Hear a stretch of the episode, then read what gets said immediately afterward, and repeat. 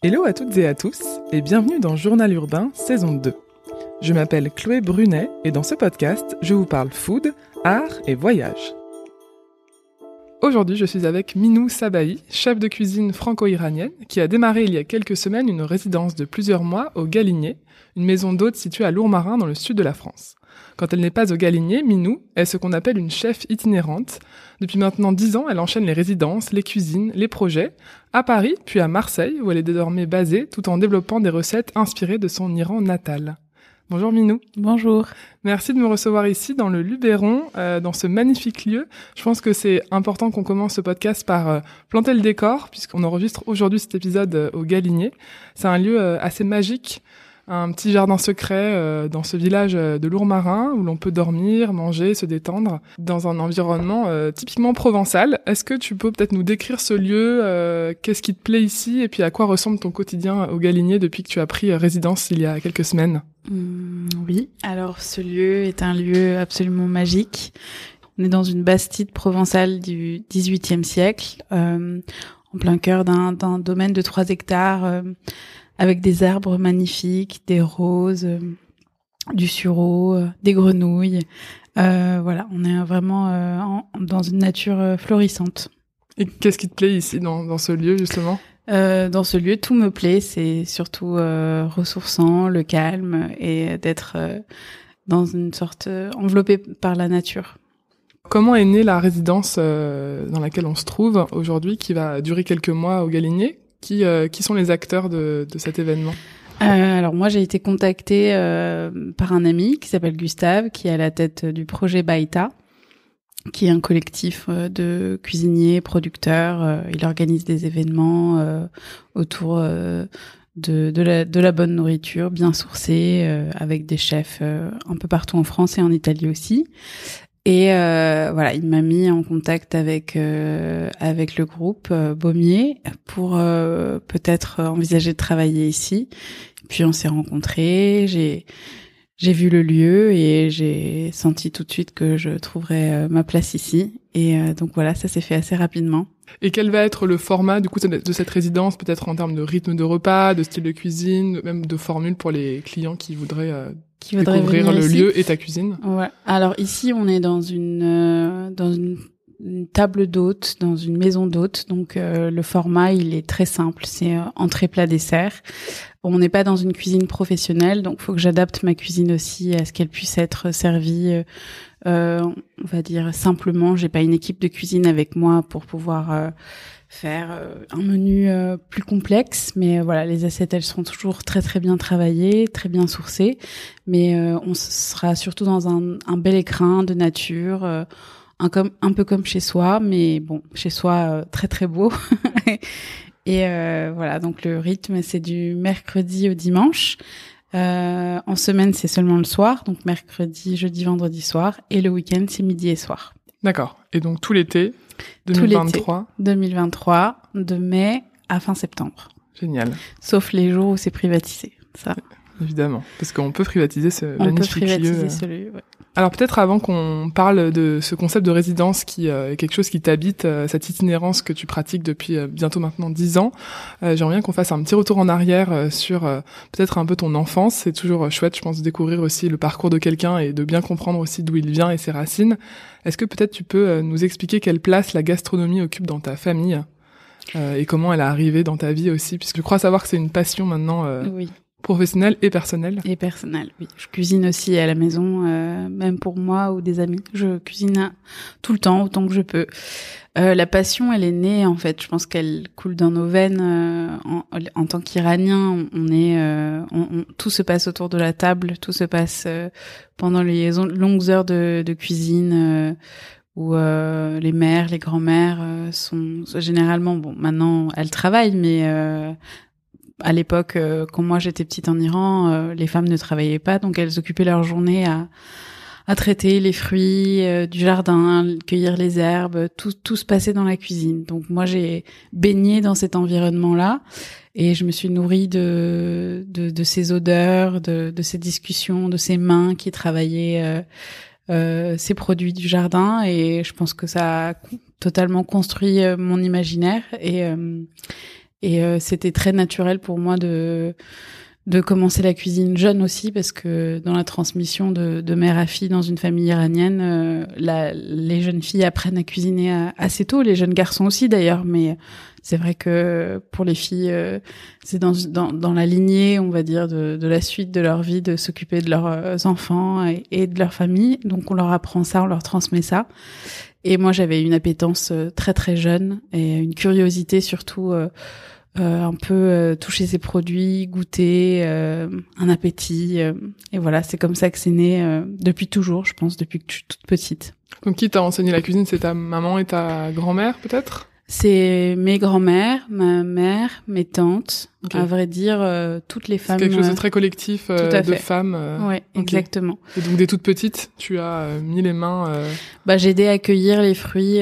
ma, mes grands-parents avaient un, un, immense jardin. Je pense que c'est pour ça que le galinier me, me plaît aussi. Il n'y a pas autant de fruitiers ici, mais dans, dans le jardin de mes grands-parents, c'était comme un, un jardin d'Éden. Il y avait vraiment toutes sortes d'arbres euh, et euh, à la fin de l'été, on cueillait les fruits et, euh, et elle les cuisait dans un immense chaudron avec ses, ses sœurs, ses cousines, tout, tout le monde était là et elle faisait ce qu'on appelle du lavochak. c'est une sorte de pâte de fruits très très réduite, sans sucre, qu'on étale au soleil et ensuite qu'on roule et c'est des cuirs de fruits en fait euh, et c'est la friandise préférée des enfants iraniens c'est assez acide euh, le en, Iran on aime beaucoup les, les goûts euh, plutôt tirés sur euh, l'acide et, et voilà donc voilà les mains dans la terre les mains dans les arbres à grimper à essayer de cueillir les, les fruits mûrs ça, ça, ça, a été toute mon enfance. Donc très jeune, tu as aussi pris ce goût de, du végétal, du fruit, de la cueillette. on va peut-être en reparler plus tard, mais mm. qui, je pense, maintenant est un fort trait de personnalité de, de ta cuisine, de tes mhm. recettes. Oui, exactement. C'est ce que c'est ce que tu as toujours connu euh, en étant plus petite euh, en Iran. Ma grand-mère me prenait la main et elle me disait viens, on va aller euh, cueillir les herbes sauvages pour faire la soupe de ce soir. Donc voilà, et quand c'est le printemps en Iran, sur les étals de marché, on a plein de plein d'herbes sauvages, des montagnes. c'est c'est notre culture. Donc oui je suis pas très tombée très loin de l'arbre. Et quelle est la recette de ton enfance? La recette de mon enfance, euh, je pense que ça va être le Oshereshte. C'est une soupe végétarienne euh, avec des hum, légumineuses. Il y a des lentilles, des pois chiches, des haricots euh, et surtout beaucoup d'herbes et des épinards. Et c'est une soupe assez dense, très nourrissante, végétarienne et chaude ou froide, euh, je la trouve très très riche et complexe. C'est surtout le côté euh, herbacé euh, délicieux. Et c'est un plat du coup typique iranien que tu continues à faire toi pendant tes résidences ou tes projets? Oui, je la réinterprète de plein de manières différentes. là récemment, j'ai fait une résidence cet hiver à Provision à Marseille et j'ai axé euh, la résidence autour des soupes iraniennes et donc euh, j'ai fait plusieurs versions de cette soupe que j'adore. En Iran, on mange beaucoup de soupes. C'est vraiment, euh, je pense, le noyau de la cuisine iranienne. Les les plats en sauce, les soupes et les ragoûts. Et puis voilà. Ok, froid ou chaud. froid ou chaud. Exactement. Et alors donc tu es né en Iran, mais tu as ensuite quitté le pays très jeune. Est-ce que tu peux nous, nous expliquer voilà le, le, contexte dans lequel tu as grandi, les déménagements que tu as pu connaître et voilà, et quel était ton quotidien enfant avant euh, que euh, tu ne choisisses ton, parcours de, cuisine? Euh, Oui, j'ai quitté l'Iran à l'âge de 6 ans. j'ai quitté l'Iran parce que mes parents avaient une possibilité de venir en Europe. Ma tante quand elle était très jeune, à l'époque de la révolution islamique, a dû fuir l'Iran à l'âge de 19 ans et euh, disait à ma mère, euh, je pense qu'il faudrait vraiment que tu quittes l'Iran. À cette époque-là, elle n'était pas mariée et nous, elle nous avait pas. Mais donc elle, elle, a, elle n'a pas quitté l'Iran. Elle a décidé de se marier avec mon père et on est on est arrivés toutes les trois, mes sœurs et moi. Euh, et puis elle s'est dit bon trois filles, ça va être un peu compliqué. Euh, il est pas sûr que leur avenir soit très très joyeux. Donc avec mon père, ils ont décidé de, de quitter l'Iran. Euh, moi j'avais 6 ans, ma petite sœur elle avait 4 ans et demi et la dernière elle avait à peine 2 ans. Donc on est arrivé en France. On a profité d'un visa touriste pour arriver en France et puis après on a entamé notre parcours de réfugiés politiques. Et donc, du coup, tu as pu connaître euh, différents pays, c'est ça, le Pays-Bas, l'Angleterre et la France? Exactement. On s'est d'abord installé aux Pays-Bas. Ensuite, on s'est, on a tenté de s'installer en Angleterre. Donc, j'ai vécu aussi en Angleterre euh, pendant à peu près huit mois.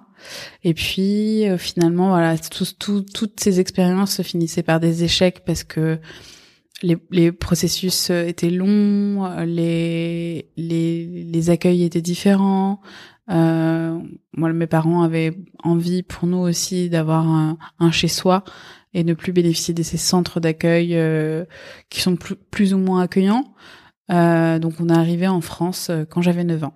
Et toi, quel souvenir tu gardes de cette période euh, justement où tu as pu beaucoup déménager, où tu dois apprivoiser une nouvelle culture, peut-être une nouvelle langue, se faire des mm. nouveaux amis dans des écoles Qu'est-ce que qu'est-ce que tu en retiens tout ça?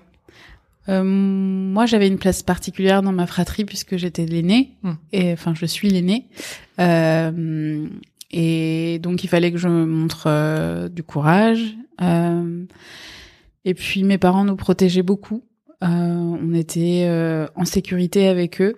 Donc, ça s'est globalement très bien passé, même si on voyait que pour eux, c'était difficile. Et puis nous, on était des enfants, on avait envie de de d'être de jouer. C'était assez simple d'avoir des amis, mais j'ai des souvenirs très vifs de ces moments-là qui m'ont forcément fait grandir très vite. Mmh. J'avais pas une enfance euh, euh, tout à fait idyllique. Euh, on a dû, euh, oui, on, on, on, a traversé des moments plus compliqués et puis euh, euh, surtout fait, faire face à la solitude que peuvent ressentir euh, mes parents, d'être exilés, d'être loin de, de, tout, de, de repères. Mmh. Euh, après, il y avait heureusement l'école qui nous permettait toujours d'être euh, pris en main, d'apprendre une nouvelle langue. Chaque pays nous accueillait différemment. Aux Pays-Bas, on avait euh, une école spécialisée pour tous ces enfants qui étaient dans les dans ces camps de réfugiés, dont je faisais partie. Euh, pendant un an, on, on, apprenait le, le flamand, le hollandais, euh, avec des professeurs géniaux et, et c'était super. Et puis quand le niveau était assez bon, on était intégré dans une école hollandaise. Euh, après, l'accueil était différent quand on était avec les petits Hollandais. A, on pouvait être victime de racisme, ça c'était assez courant. Euh, ensuite, quand on a été en Angleterre, euh, pareil, on a été à l'école, on a porté l'uniforme. C'était à nouveau une nouvelle aventure et on s'adaptait parce que je pense que moi ça me plaisait en fait de, de changer comme ça. Encore une fois, je me sentais en sécurité avec ma mère et mon père, donc euh, je me disais ils contrôlent, tout va bien. Et, euh, et à l'école en Angleterre, c'était un, un, accueil encore différent. Eux, par contre, euh, enfin, par contre, vraiment, ils aimaient beaucoup la différence, la nouveauté. Donc, euh, ma sœur et moi, on était comme des superstars quand on arrivait à dans cette nouvelle école. Ils se battaient pour jouer avec nous, et c'était incroyable. Et puis, on est arrivé en France, euh, et là, c'était encore différent. Euh, on a fait euh, un an pour apprendre la langue française et on a été intégré dans nos classes euh, selon notre âge et notre niveau. Moi, je commençais à avoir un, un bon niveau de switch de langue quand même, donc j'apprenais vite et bien. Et donc j'ai été intégrée en CM2. Mais là, en, en France, l'accueil était vraiment moins moins moins cool. Ah ouais, moins sympa qu'aux Pays-Bas et en ouais, vraiment moins sympa, ouais. Plus de racisme ou euh... Oui, euh, moins protégé en fait. Euh, on, on, tu tu, dois, tu, te débrouilles quoi. Voilà, tu te débrouilles. T'es un peu lancé dans le dans la fosse au lion et puis euh, qui survivra survivra quoi. D'accord. Donc du coup, tu parles quatre langues. Oui. Ok. Ouais, exactement. Et tu pratiques toujours le, le flamand euh, Beaucoup moins, mais je m'en souviens bien. Après, plus tard dans mes études, puisque j'ai fait des études de langue, euh, ce qui me paraissait le plus simple, euh, j'ai repris euh, une, euh, des cours en, en flamand, mais euh, bon, je le pratique pas, tous les jours, donc. Euh, mais en tout cas pour l'anglais, le flamand, le, le, farsi, on l'a toujours parlé chez nous. Oui, tu parles farsi avec tes sœurs et, et ta famille. Oui, oui, c'était très important pour mes parents de de garder la langue maternelle vivante. Et toi, tu te sens aujourd'hui complètement franco-iranienne Moi, quand on me demande si je suis de quelle origine je suis, je réponds que je suis iranienne. Oui mais j'ai grandi en France. D'accord. Donc voilà. Donc, mais j'ai une, j'ai une double culture, ça c'est indéniable. Euh, quand je suis en France, euh, oui, je me sens bien sûr française, même parfois même plus française que que certains Français. Ouais, non, mais que, certains, Français, pour par rapport au fait qu'on a que j'ai dû rattraper cette culture et donc presque plus gourmande de, de connaître euh, tout de la France. Euh, puis moi, j'ai toujours été très heureuse euh, ici. Je suis très contente qu'on ait décidé de s'installer en France plutôt qu'en Angleterre ou, en, ou aux Pays-Bas. Oui, parce que finalement, vous êtes arrivé en France, puis passé par le Pays-Bas et l'Angleterre, et c'est finalement en France que vous avez posé vos valises pour de bon. Exactement. Malgré bon l'accueil pas forcément oui. au top pour pour toi à l'époque. Mm.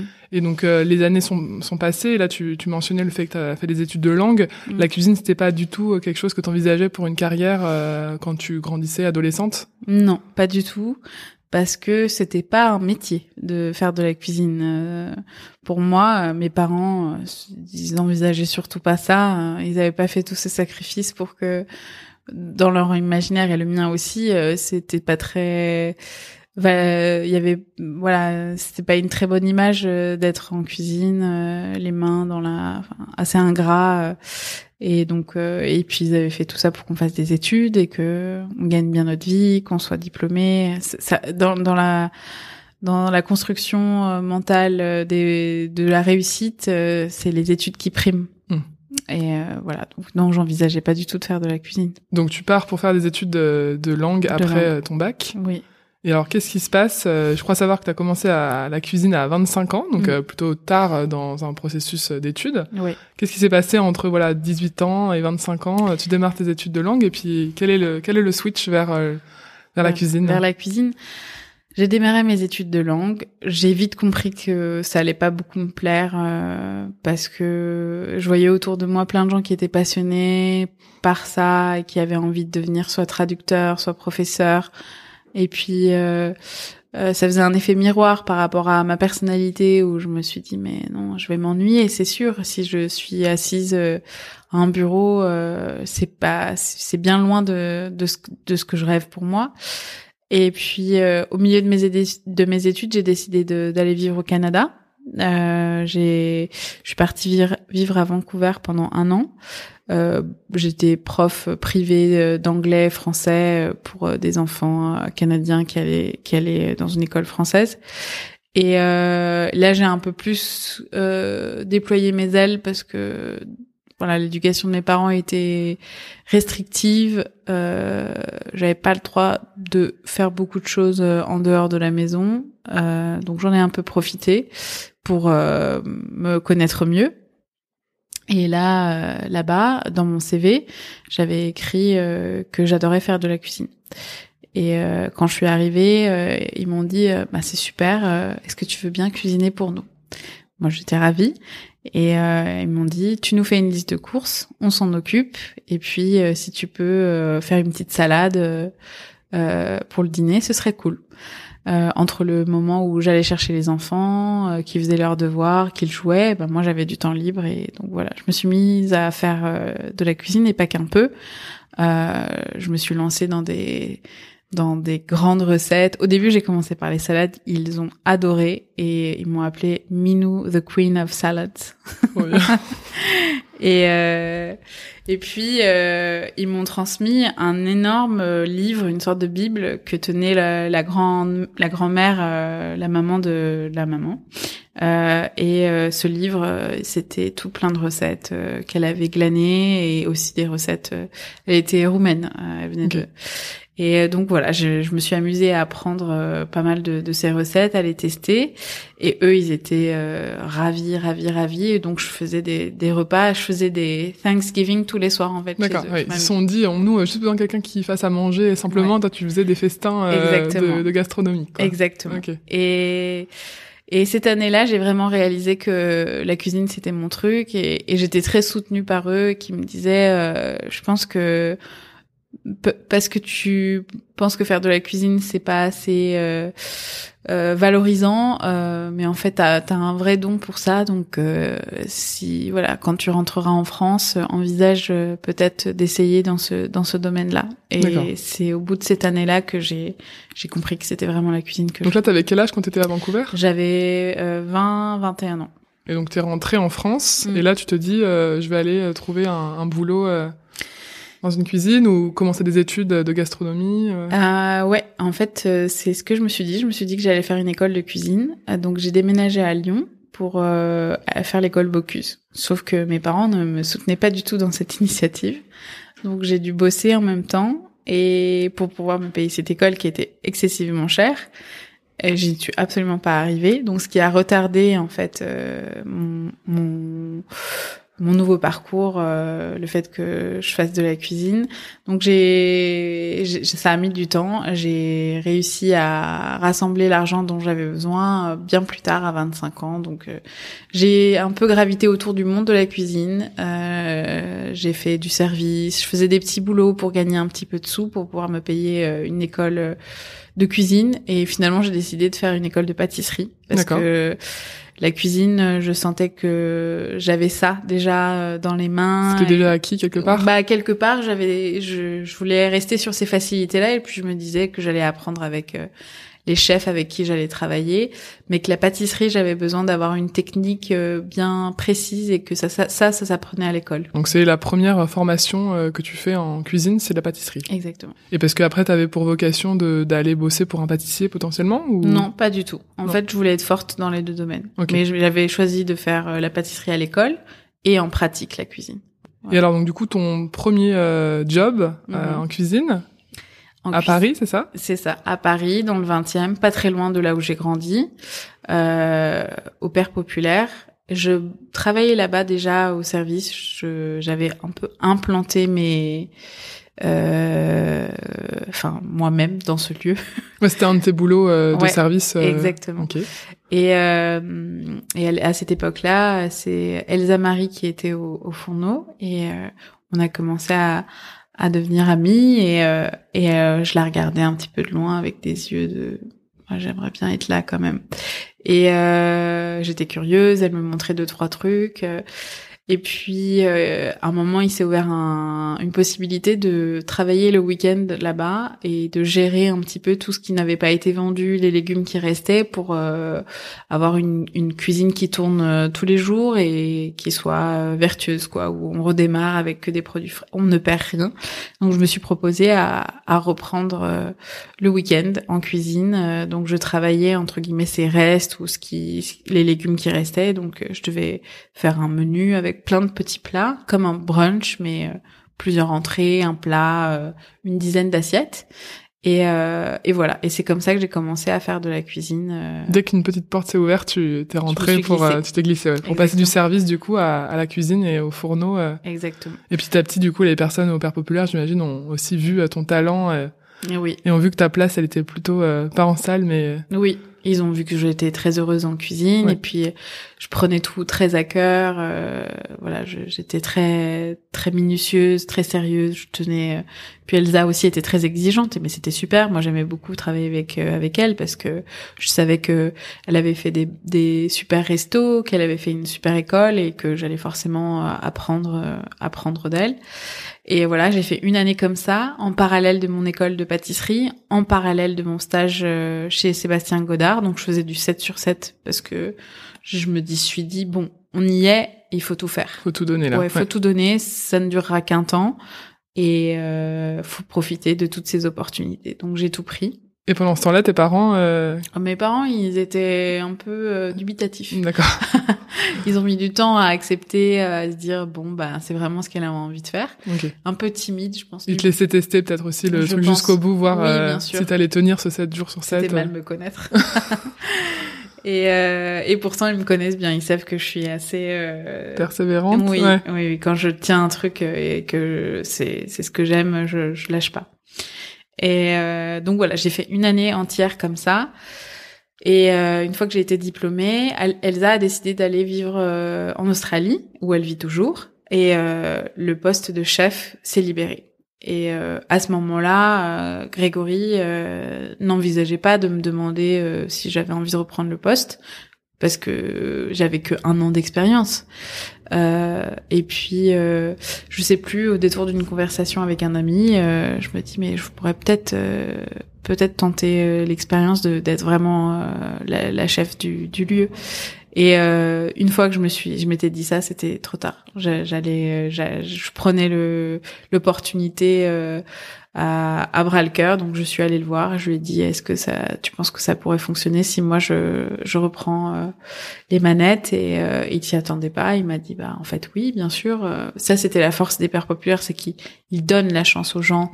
de se réaliser et, euh, et donc ça pour moi ça a été un tremplin énorme mais si tu t'étais pas proposé tu aurais peut-être pas eu cette chance peut-être pas parce que il il l'aurait pas envisagé. Ouais, toi t'es allé euh, Moi, au, suis culot, euh, au culot et t'as bien eu raison. Exactement. Et euh, et donc voilà, il m'a il m'a permis de de m'essayer à ce métier euh, et de gérer euh, un restaurant, enfin une cuisine du moins. Et et ça a été l'extase totale pour moi parce qu'en plus le fonctionnement là-bas était assez génial. C'était tous les jours un nouveau menu, entrée plat dessert. C'était un prix imbattable, 16 euros euh, que des bons produits. Elsa, elle avait fait un travail de sourcing génial, des légumes bio, euh, de producteurs de toute la France. On travaillait avec le Zingam à l'époque, mhm. euh, peut-être encore aujourd'hui, ils travaillent avec eux. Et, euh, et voilà, donc je me suis. Euh, tu t'es éclatée, pour ce premier job. Exactement. Et donc là, tu t'es vraiment dit que la cuisine c'était la bonne voie et que tu t'étais pas du tout trompée. Exactement. Les études de langue ne te manquaient pas. Non, ciao. Trop bien. Et là, t'as rappelé ta famille à Vancouver pour leur dire c'est bon, je, je me lance, euh, venez me voir, bientôt il y aura un resto à mon nom. C'est ça. Et alors, quelle fut la suite euh, Qu'est-ce qui s'est passé entre euh, les pères populaires et maintenant le Galinier? Il me semble que t'as que tu es parti voyager euh, assez longuement au Japon. Donc un voyage pendant lequel euh, tu as découvert le pays, puis tu as aussi travaillé dans des cuisines. Mhm. Euh, puis tu reviens à Paris après ce voyage et tu décides, il me semble, de devenir plus itinérante. Mhm. tu prends donc un nouveau poste à l'hôtel Bienvenue. Mhm. Puis ensuite tu rejoins Fulgurance La Cave dans le 11e avant de faire la première résidence de Fulgurance l'Entrepôt dans le 14e. Et maintenant, tu es installé à Marseille depuis quelques euh, quelques mois. Tu es passé par le restaurant Kamasutra et Regain. Mm. Est-ce que tu peux nous expliquer ce choix de résidence, d'itinérance, comment euh, comment tout ça est arrivé et qu'est-ce que Qu'est-ce que ça t'apporte cette itinérance euh, par rapport au père populaire, voilà que où c'était vraiment là pour le coup t'étais à un seul endroit pendant mm. plusieurs mois, années? Mm-hmm. Oui, il y a eu les pères populaires où je suis restée longtemps et le Bienvenu aussi, euh, l'hôtel euh, l'hôtel Bienvenu où j'ai ouvert cette petite cantine du midi avec Maori Murota. j'ai ce qui me plaît dans l'itinérance, c'est c'est une forme de liberté en fait. J'ai je pense que le tout ce mouvement qu'il y a eu dans mon enfance de changer de pays, de s'adapter, c'est c'est une manière dont dans laquelle je me sens libre de me réinventer, autant dans ma vie que dans ma cuisine, de changer de terroir, de changer de lieu, de rencontrer des nouvelles personnes. C'est des euh, des ambiances, des atmosphères qui nourrissent euh, mon besoin de, de, mouvement et de, de challenge quelque part euh, où je pense que je m'ennuierais très vite si je devais rester dans une cuisine deux ans. Un an, ça, ça devrait le faire, mais deux ans, je pense que ça commencerait à être un peu long pour moi. D'accord. Donc toi, tu penses vraiment que c'est aussi ces multiples déménagements, ils ont joué un rôle dans ta personnalité aujourd'hui et ton choix de, de bouger et ton mm. envie de découvrir des nouveaux lieux. Euh. Oui, ça aurait pu être le contraire. Je pense que certaines personnes euh, auraient adoré euh, la sédentarité après avoir autant bougé enfant, et moi non. Ça m'a ça m'a donné un un élan de dans, dans le mouvement et, j'adore ça et et je, comme ça je m'ennuie pas. Je pense que je fuis l'ennui et alors, qu'est-ce que ça change concrètement pour les personnes qui nous écoutent et ne connaissent pas ce concept d'itinérance, de, de, chef itinérant, euh, de résidence? Qu'est-ce que ça change entre euh, concrètement par rapport à un lieu fixe? Qu'est-ce que ça change? Euh, Déjà le temps. Euh, d'une résidence peut peut être très variable. Ça peut être une semaine, deux, un mois, deux mois, cinq mois, six mois. Le format peut être différent. Là, on est dans une dans un endroit unique, euh, une table d'hôte, euh, dans une maison, c'est très intime. Euh, parfois, c'est des grands restaurants où il y a 100, 150 personnes qui viennent. Il faut adapter toujours sa cuisine, sa carte, sa manière de travailler seul, à deux, à trois, à cinq. Donc, il faut être extrêmement flexible et avoir un, une, voilà, une capacité d'adaptation assez assez grande Et euh, voilà, et, ça nous permet de voyager. Euh, il y a aussi des inconvénients à ce à ce mode de vie, c'est que quand on s'installe dans une nouvelle ville, il faut trouver un logement rapidement. Parfois, certaines cuisines ne sont pas euh, tout à fait bien euh, pensées pour euh, pour faire de la cuisine professionnelle. voilà, donc mais moi, j'aime même dans les lieux où, où les cuisines ne sont pas tout à fait au point pour moi, j'aime euh, pouvoir aider à améliorer les choses, à rendre euh, euh, l'espace plus ergonomique, à proposer de un peu de matériel. C'est important, c'est très important de pas se surfatiguer, de passer. On passe quand même beaucoup d'heures debout. Euh, donc voilà, il faut, faut absolument euh, du matériel, d'un matériel professionnel pour pouvoir un peu nous aider euh, dans notre travail au quotidien. Mais en tout cas, toi, tu aimes le challenge de découvrir un lieu, de t'adapter à l'équipe s'il y a une équipe qui est en place, ou mm. alors de découvrir aussi une nouvelle clientèle. J'imagine que d'un lieu à l'autre, tu peux avoir différents mm. types de personnes qui viennent déguster. Mm-hmm.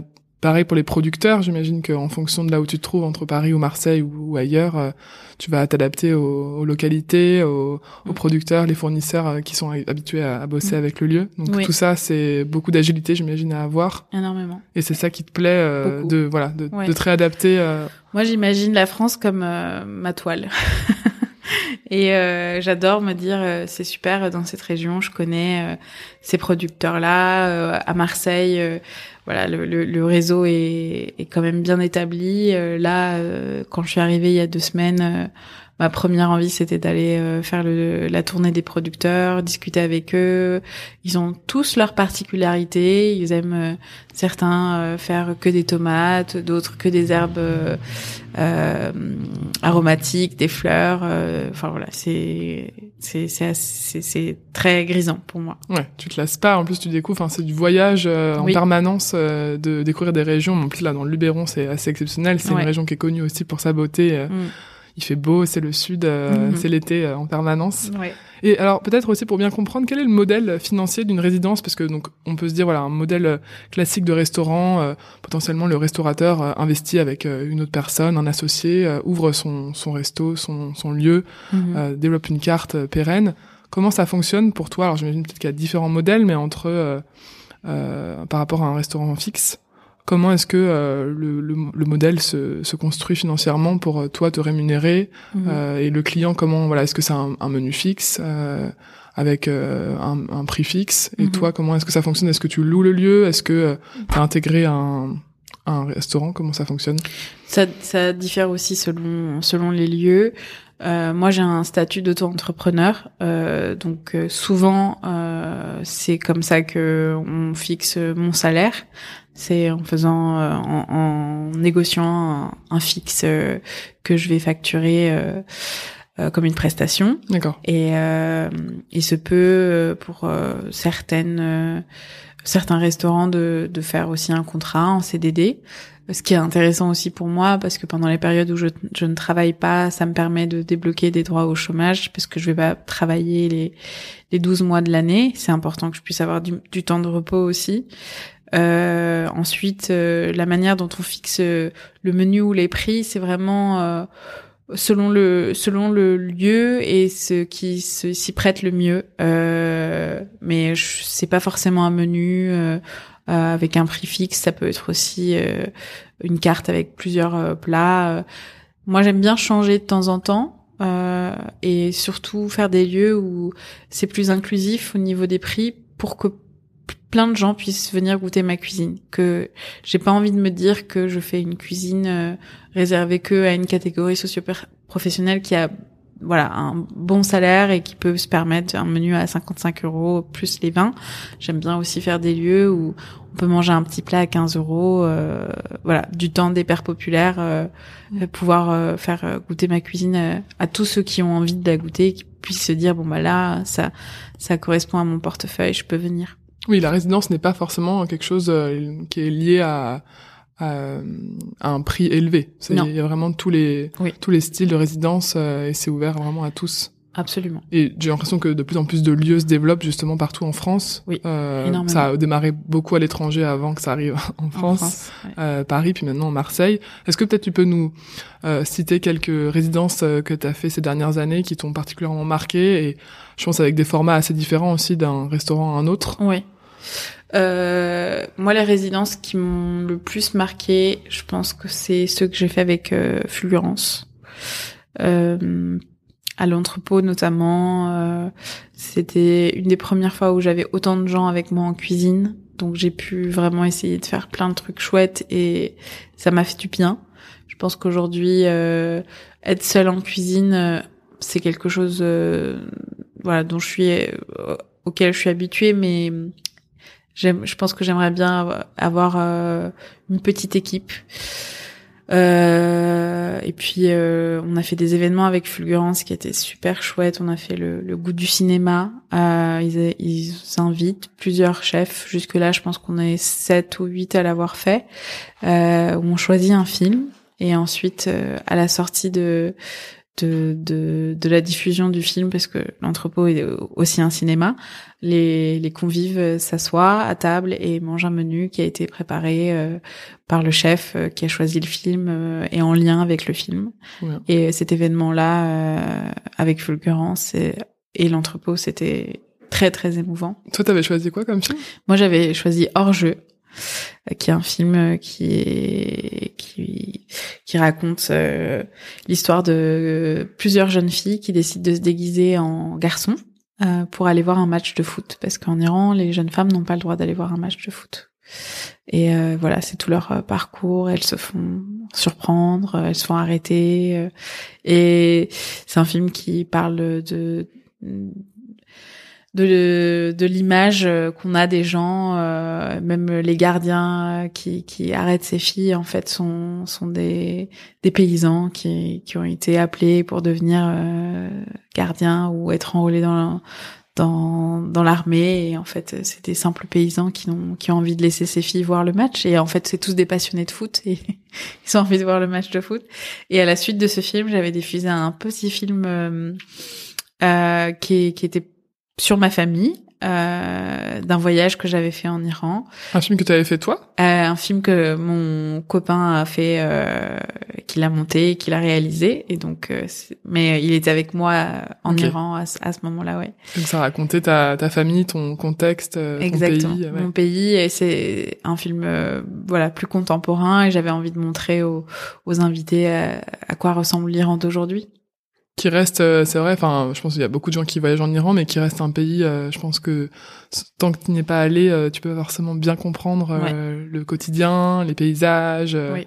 la gastronomie. euh. Ouais. Et, et donc du coup, à, à l'issue de ce, ce, ce visionnage, toi, j'imagine que tu as proposé euh, un, un menu euh, plutôt euh, iranien. Oui, j'ai proposé.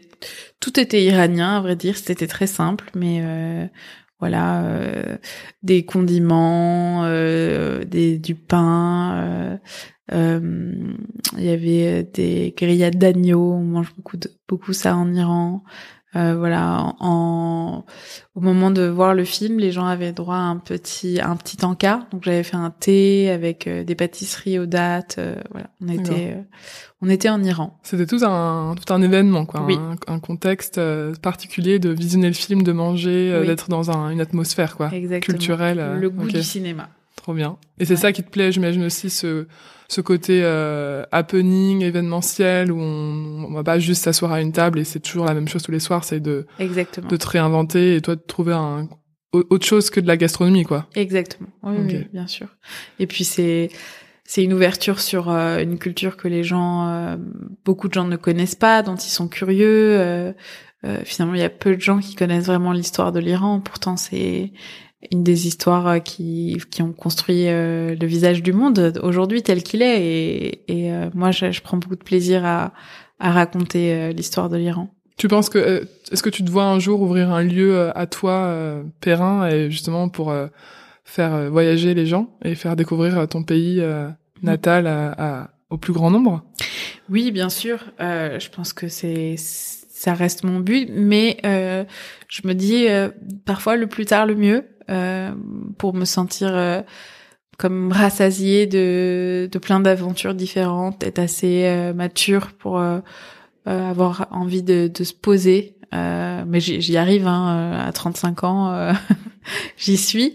après, il faut aussi faire les bonnes rencontres. J'imagine pas faire un, un, tel projet seul. Mhm. J'ai aucun plaisir à me dire que c'est un lieu à moi. Pour moi, un lieu, ça, c'est pour les autres et surtout, ça se fait avec les autres.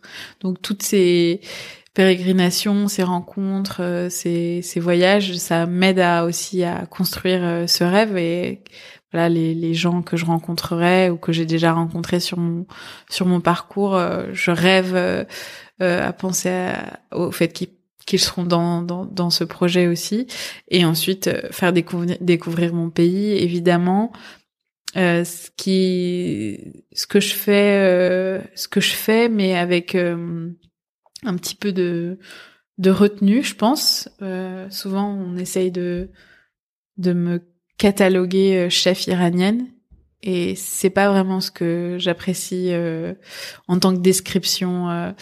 Euh, je fais pas de la cuisine iranienne euh, traditionnelle. D'ailleurs, des fois, c'est arrivé que des, Iraniens, des Iraniens viennent manger ma cuisine et ils disent ah mais tu fais pas le rolecht karaf ou euh, ou sabzi et je dis ah, non non je, je peux m'inspirer de ce plat mhm. et créer quelque chose de nouveau avec, mais je vais pas faire le plat que tu as mangé chez ta maman. Et pourtant, j'adore cette cuisine, mais je la fais à la maison. Ou si je fais par exemple un événement sur euh, Nowruz, qui est notre nouvel an en Iran, euh, le jour du printemps, le 21 mars. Et là, euh, j'ai énormément de plaisir à faire que des choses traditionnelles. Mais j'ai pas envie d'être cataloguée chef iranienne et d'être cantonnée à faire que cette cuisine-là que j'adore, mais c'est trop limitant. Mais ta cuisine, elle, elle te ressemble, elle, elle est aussi le, le reflet de ton parcours euh, mm. multiculturel, de ton passage en France, de ton passage, j'imagine aussi aux Pays-Bas, en Angleterre, et de tous tes voyages, absolument, qui euh, nourrissent euh, toutes tes recettes, quoi. Mm. Et peut-être pour finir sur les résidences, ces dernières années, on en entend de plus en plus parler. Je pense que ça fait peut-être maintenant peut-être dix ans que c'est vraiment quelque chose qui s'installe en France, mais encore plus là, ces deux trois dernières années. je pense, tu vois, à la chef Céline Femme qui a démarré ça il y a, il y a quelques temps, qui maintenant s'est posée à Arles. évidemment, Fulgurance qui a, je pense, un des pionniers à Paris qui a lancé ce, ce concept, Rhizome, Dame Jeanne, We Are Ona. Mhm. Euh, en 2021, moi j'ai interviewé euh, Emmanuel Rubin, le critique culinaire du Figaro, et il qualifiait, quand je lui avais demandé euh, pour lui quelle était la prochaine tendance dans le monde de la cuisine, il m'avait parlé des résidences. Mhm. Est-ce que pour toi c'est un, effet de mode ou c'est vraiment une pratique du paysage gastronomique qui est à part entière et qui est là pour durer, qui va s'installer et qui va être quelque chose de voilà un concept qui qui, qui complète les mhm. restaurants traditionnels si on peut les appeler comme ça? Oui. Je pense que il y a des deux. Je pense qu'il y a un grand effet de mode en ce moment, et donc on a plein de choses euh, et parfois pas très qualitatives. Et il y a aussi, euh, je pense, ce, ce, besoin de sortir de ces cuisines pour les chefs, les chefs euh, euh, qui qui ont qui sont qui ont leur restaurant parfois. Des fois, ça arrive que ça soit fait euh, à l'inverse, c'est-à-dire on a déjà notre restaurant et puis pour en sortir, pour respirer, euh, pour euh, aller se challenger, on a envie de, de, faire des événements. Et puis en termes de rémunération, ça peut être intéressant aussi. je pense que c'est pour ça que de plus en plus de gens le font. quand tu as un salaire fixe qui bouge pas voilà, ça, ça, ça, ça, reste assez linéaire, mais en faisant des événements, en faisant des, des résidences, tu, peux accéder euh, à des salaires peut-être parfois plus intéressants, mais ça dépend, hein, pas toujours. Et après, j'imagine que quand on parle de chef, on parle de personnes créatives. Euh, c'est aussi une prise de risque de faire de la résidence, puisque comme on disait juste avant, euh, on découvre un nouveau lieu, des nouveaux clients, euh, et un nouvel événement, donc il faut aussi euh, se mettre à nu, redémarrer à zéro, et pour un chef peut-être qui est euh, dans son dans sa cuisine depuis quelques années, mm. en sortir euh, pour faire un événement particulier de quelques semaines ou quelques mois, c'est c'est un autre un autre enjeu. Bien sûr. Et ça permet peut-être de sortir de sa routine de recettes, de cuisine, de linéarité dont tu parlais. Exactement.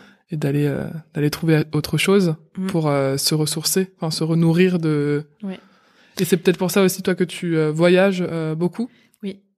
Est-ce que tu peux nous, nous parler de ces voyages euh, dans, dans quel contexte tu découvres des pays? Qu'est-ce que comment tu organises tes, euh, tes découvertes euh, culturelles? Je suis une, une, grande friande de documentaires. Donc je regarde euh, des documentaires tout le temps. C'est comme ça que je souvent j'ai une une espèce de lubie où je me dis allez euh, c'est je fais aussi par euh, par région du monde. Donc à une période c'était quand même bien l'Asie, le Japon. je rêve d'aller à Taïwan. je rêve d'aller en Chine. je construis mes voyages de manière à pouvoir être accueilli là-bas par des locaux parce que sinon c'est trop compliqué d'arriver à l'essence euh, et le goût euh, vrai d'un d'une cuisine locale euh, quand tu parles pas la langue. J'ai passé trois semaines en, au Vietnam seul. bon, ça reste accessible le Vietnam, mais quand tu vas faire les marchés, que tu vois toutes ces pâtes de crevettes, ces citrons fermentés, ces sauces, tout ça, c'est absolument euh, c'est la, la, la, caserne d'Alibaba t'as envie de, de tout goûter de tout comprendre mais malheureusement si tu parles pas la langue c'est plus compliqué. Donc euh, des fois il y a eu des frustrations. Mais euh, le prochain voyage j'ai très envie d'aller en Amérique latine. J'ai jamais été en Amérique latine. Très envie de, de découvrir la cuisine euh, péruvienne mexicaine euh, voilà et tout tout ce qui tout ce qui est possible à vrai dire. Je me laisse euh, souvent euh, des moments de répit pour euh, pour pour ces voyages là où où je me laisse du temps surtout je me dis je vais partir pour un mois ou même peut-être plus si je fais des jolies rencontres et qu'on me propose de faire un un petit un petit événement ou une semaine de résidence que les choses se mettent en place je veux pouvoir euh, pouvoir dire euh, oui. T'essayes de combiner justement ce voyage avec euh, un petit peu de, de travail, même si c'est du travail passion, mais oui, travail passion, oui, si c'est possible, oui, j'essaye de combiner ça. Mais avant tout, c'est des moments de, de repos et de ouais où je me ressource et parce que c'est c'est un rythme euh, qui peut être extrêmement euh, en dents de faire des résidences où tu vas énormément travailler, euh, pas avoir de temps pour toi et voilà c'est un un tunnel de quelques mois. Ensuite, quand tu t'arrêtes, il y a toujours un petit coup de bon, bah là il y a plus rien à faire, c'est un peu bizarre. On a été si occupé et puis d'un coup il y a plus rien. Donc euh, faire de ce rien une évasion totale et le fait de se laisser porter et puis de se dire et je vais me laisser euh, cueillir par euh, tout ce qui se passe euh, devant mes yeux, que ce soit des couleurs vives, aller se promener dans une forêt tropicale, goûter des fruits que je n'ai jamais goûtés. Enfin, tout ça, ça, ça, permet de me reposer, mais aussi de, de me nourrir autrement. Et donc, ce sont des évasions principalement culinaires et gastronomiques. Tu vas aussi dans un pays parce que tu sais qu'on va bien y manger. Ah oui, oui, oui. Et tu organises ton itinéraire et tes activités aussi autour de ça. Oui. Comment tu fais pour justement aller chez l'habitant, aller chez des locaux pour pour ensuite euh, découvrir, euh, j'imagine, leurs recettes, leurs pratiques, leurs marchés et leurs, euh, leurs aliments. C'est grâce à toutes ces rencontres, c'est grâce à tous ces voyages. au final, je me rends compte que le, le, monde est vraiment petit, petit, parce que une rencontre au Japon peut, peut a provoqué une résidence des années plus tard, six ans plus tard à Marseille. Et tout est tout est comme ça dans ma vie une rencontre euh, va faire un ricochet de dix personnes. Et puis cette personne euh, va me permettre de rencontrer quelqu'un euh, au Mexique. Et je vais je vais être accueillie dans, dans dans une dans une famille tout en confiance. On va voilà je vais pouvoir accéder accéder à l'intimité de, de, de personnes des, des locaux. Et et voilà c'est c'est des réseaux, c'est des réseaux de belles personnes euh, ouvertes et qui ouvrent leurs portes. Et en quoi les voyages que tu fais influencent tes recettes quand tu reviens en France et que tu fais tes résidences à Marseille, à Paris ou ailleurs? Hmm, C'est comme euh, rajouter des couleurs sur une palette de peintre. Euh, un goût, une association, un, un produit, une, euh, ouais, euh, des sauces qu'ils utilisent là-bas, euh, une cuisson. Euh. Puis après, c'est une sensibilité en fait, c'est le goût d'un moment. je pense que moi j'aime bien penser ma cuisine comme ça aussi. C'est pour ça que j'aime la voir dans plein de lieux différents. C'est l'instant et le goût de l'instant, euh, ce que tu, quand il est en adéquation avec le moment euh, où tu le vis, qu'il fasse beau ou qu'il pleuve ou qu'il fasse froid, cette cuisine-là, elle est adaptée et c'est cette émotion-là de l'instant, euh, parce que quand tu tu goûtes quelque chose qui est en lien avec ton environnement aussi, ça ça marque le, le temps. Et alors, quels sont tes ingrédients phares? Euh, Il me semble que toi, il y a, tu t'en parlais euh, avec le jardin de tes grands-parents, les arbres fruitiers, la cueillette, c'est le, le, végétal, c'est quelque chose de prépondérant dans ta cuisine.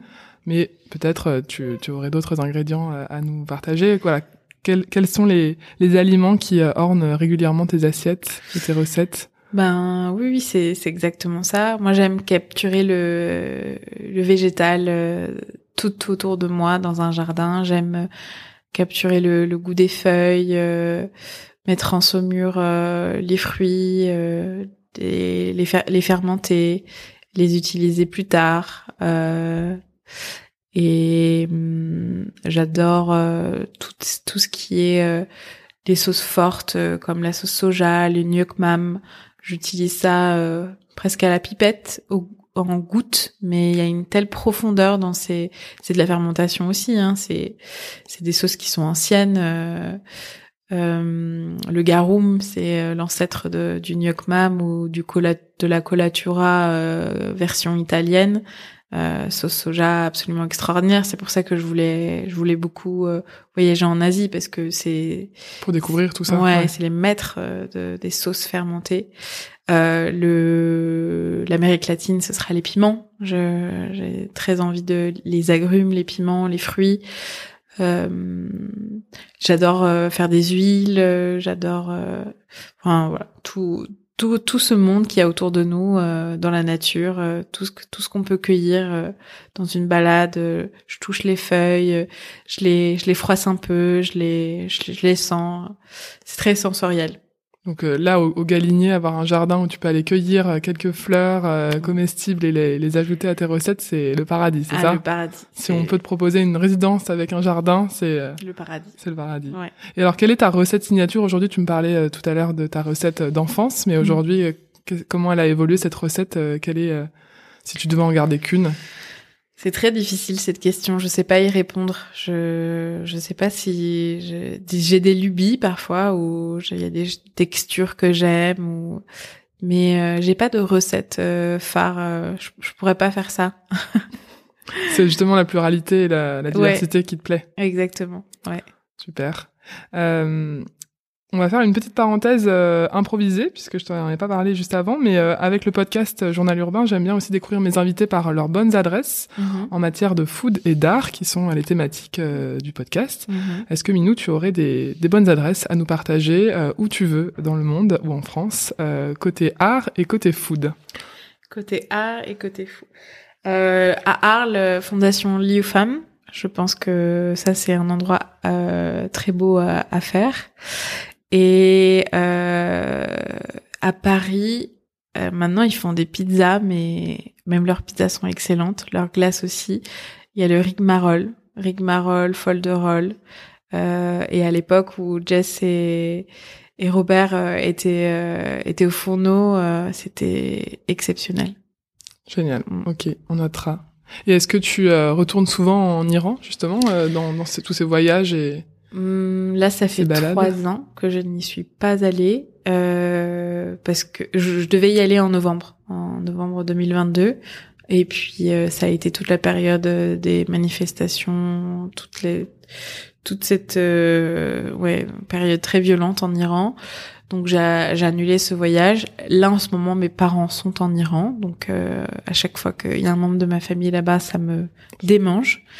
Euh, J'aimerais beaucoup y aller euh, pour voir ma famille, mais aussi un appareil photo dans la main et puis euh, me balader dans tout le pays. Euh, la situation s'est quand même stabilisée, donc je me dis que c'est ok pour moi d'y aller.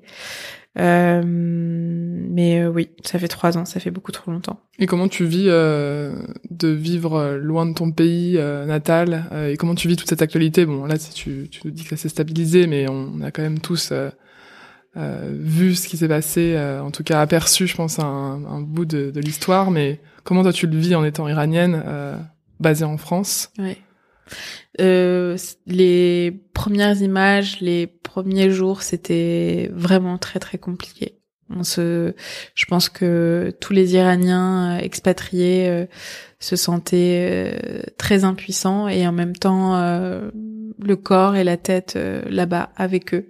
Et puis moi, je peux pas m'empêcher de penser que si mes parents n'avaient pas décidé de quitter l'Iran, je ferais partie de ces jeunes femmes qui sont qui qui ont payé le le prix de leur vie euh, parce que on est arrivé à un stade de désespoir euh, de que on, se dit c'est pas grave si je meurs euh, et ça, ça, ça, a été vraiment très difficile. J'ai dû faire des choses pour me sentir mieux apporter une forme d'aide ou de soutien parce que je pouvais pas rester juste observatrice de ce qui se passait là-bas. Donc j'ai demandé autour de moi à des amis, à des femmes, euh, de témoigner leur soutien. Donc euh, on a fait une petite vidéo tout ensemble euh, et c'est une petite vidéo qui, qui dure à peine une minute et j'avais espoir que les Iraniennes et les Iraniens qui voyaient cette vidéo sentaient qu'ils étaient soutenus par tous les Iraniens dans le monde expatriés. Donc ça m'a un peu fait du bien, mais ça reste difficile. Oui, j'imagine. Mm. Et j'imagine que c'est aussi important pour toi de faire vivre l'Iran à travers les frontières et avec aussi à, travers tes recettes, même si évidemment elles sont pas 100% iraniennes et qu'elles te, elles te ressemblent avec mm. cette, euh, cette pluralité de culture. Euh, mais c'est aussi euh, faire voyager tes, mm. tes, clients et tes, tes convives dans l'assiette avec ton pays natal et, et les, les saveurs et les aliments que tu as connus étant petite. exactement. Euh, les gens qui viennent goûter ma cuisine, euh, soit ont voyagé en Iran, soit ont un compagnon iranien, soit ont eu un beau-père ou une belle-mère iranienne. Euh, donc ils ont des souvenirs comme ça et c'est assez génial de, de, se rendre compte que ça marque. Ce, cette cuisine, elle marque une fois que tu la connais. Puis c'est vrai qu'elle est assez rare en France. Il y a quelques restaurants à Paris, mais et des chefs comme moi qui qui font cette cuisine là, il y il y en a pas tant. Donc c'est, tu es unique, Minou, euh, sur cette partie-là. Quelle est la suite pour toi euh, là Donc le Galinier pendant quelques mois jusqu'à la fin de l'été. Euh, puis donc comme comme on, le disait, ça fait dix ans que tu que tu vadrouilles d'une résidence à une autre et que tu découvres des super projets et que tu t'adaptes à des nouveaux lieux. tu as 35 ans aujourd'hui. De quoi tu as envie pour la suite? Euh, je pense que j'ai envie de trouver mon jardin d'Éden où je je m'établirai euh, plus plus longuement. J'ai envie de de participer à planter, euh, avoir euh, poussé. J'ai envie de un peu plus de sédentarité, mais tout en restant dans le mouvement quand même. Je me connais, hein, je pourrais pas rester statique trop longtemps, mais le tout mon parcours aujourd'hui me permet de, pouvoir réaliser ça, c'est que j'ai des invitations euh, de temps en temps et voilà avoir un lieu euh, où euh, on a une équipe qui avec laquelle on apprend à travailler, qui apprend aussi cette pâte, cette cuisine, ce style, des gens que ça inspire de travailler comme ça. je prendrais plaisir à, à former ou à sensibiliser. Après, ce qui est ce qui est ce qui est assez génial quand on crée un lieu, c'est que chaque euh, chaque acteur euh, amène avec lui euh, sa culture, son histoire et moi j'adore ça. Je j'imagine pas du tout un lieu centré sur moi et ma cuisine. Au contraire, enfin si j'ai j'ai aimé voyager autant et rencontrer autant de gens, c'est c'est c'est c'est ce qui me nourrit et me m'enrichit. donc oui, je pense un lieu un lieu où on, on se sentirait bien. Point. Euh, voilà. Donc c'est la les recherches à lancer après l'été, c'est ça, après la résidence. En, en, euh, vérité, je suis en recherche euh, perpétuelle, constante. Euh, ce, tout ce tout ce chemin, c'est pour arriver à à créer un un projet, un lieu, mais c'est par la force de, de, tous ces petits stops que j'aurais fait. je suis sur mon chemin. De toutes ces rencontres, peut-être que ta, ton futur voyage au Mexique ou au Pérou te mènera en ricochet à, un beau lieu dans le sud de la France. Mais oui, bien sûr, c'est tout à fait possible. On te le souhaite en tout cas. Merci beaucoup Minou pour euh, ce super moment. J'étais vraiment ravie de découvrir euh, un peu ton Iran natal et puis de tous tes voyages. On te souhaite euh, une super résidence au Galinier et puis on suivra toutes tes aventures sur les réseaux. Merci. Merci beaucoup d'avoir écouté l'épisode jusqu'au bout. J'espère sincèrement qu'il vous aura plu, inspiré, émerveillé. Si c'est le cas, pensez à vous abonner au podcast sur votre plateforme d'écoute. N'hésitez pas à laisser une pluie d'étoiles en commentaire, mais surtout parlez-en autour de vous afin qu'ensemble, collectivement, on fasse rayonner ces profils créatifs singuliers. En attendant la prochaine découverte, vous pouvez suivre le podcast sur Instagram pour découvrir les coulisses des enregistrements, l'univers de chaque invité et retrouver les bonnes adresses mentionnées plus tôt.